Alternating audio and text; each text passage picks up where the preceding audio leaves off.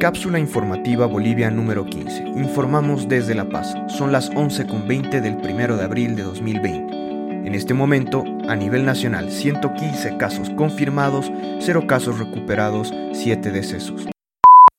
Estas son las noticias verificadas más importantes de la jornada. 1. Paciente 0 de Chuquisaca recibe alta hospitalaria.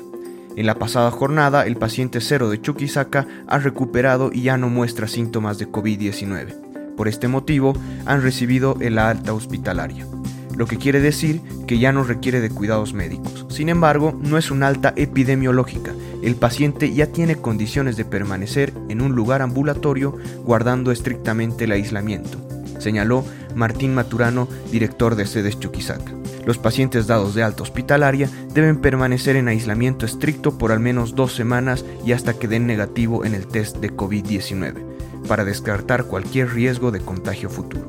A su tiempo, en Oruro, tres de los ocho pacientes que en un inicio dieron positivo por COVID-19, ahora dieron negativo en las últimas pruebas. Permanecen en aislamiento y observación. 2. En seis días se contará con albergues para los compatriotas varados en la frontera. Después de informarse que los ciudadanos bolivianos que residen en la localidad chilena fronteriza de Huara no iban a ser repatriados, ayer el ministro de Defensa Fernando López indicó que en los próximos seis días estarán habilitados centros de acogida y cuarentena en Pisiga. Vamos a encontrar la solución para que el resto de los bolivianos pueda regresar a la patria, dijo. La medida fue tomada tras una ola de críticas y solicitudes por parte de instituciones como la Defensoría del Pueblo y el pedido de las autoridades chilenas. 3. Gobierno determina condiciones para entrega de beneficios a la población por crisis sanitaria.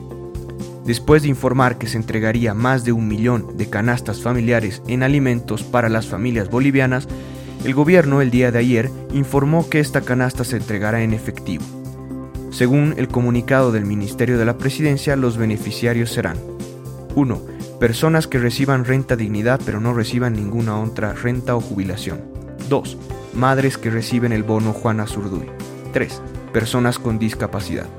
El monto es de bolivianos 400 y se puede cobrar desde el 3 de abril junto al cobro de los otros beneficios que reciben los bonificados. Se aclara que el Senacir ha determinado que es posible que esposo, esposa, hijos, nietos o sobrinos de los beneficiarios puedan cobrar rentas y bonos, portando el carnet del beneficiario, carnet del familiar que cobra, carta impresa o escrita, firmada o con huella digital de autorización de cobro y el talonario del último cobro. Además, desde hoy hasta el 7 de abril, Banco Unión se dedicará exclusivamente al pago de renta, dignidad y jubilación. Recordar que el banco solo atenderá a los ciudadanos autorizados a circular por el último dígito de la cédula de identidad.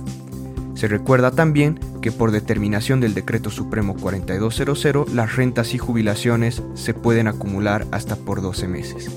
Gracias por escuchar. Por favor, cuídate y cuida de los demás tomando las medidas de precaución necesarias definidas por nuestras autoridades.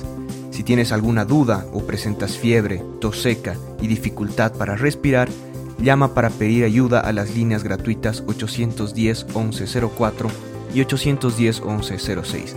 Si tienes más de 65 años y necesitas ayuda para abastecerte de alimentos o comprar medicinas, llama al 810-1005. No olviden revisar la página web boliviasegura.gov.bo para obtener información oficial al respecto del estado de la pandemia en Bolivia, como también nuestra página web cápsulainfobo.com para acceder al resto de los episodios de este podcast. Luchemos contra la desinformación y apoyándonos, entre todos saldremos de esta situación.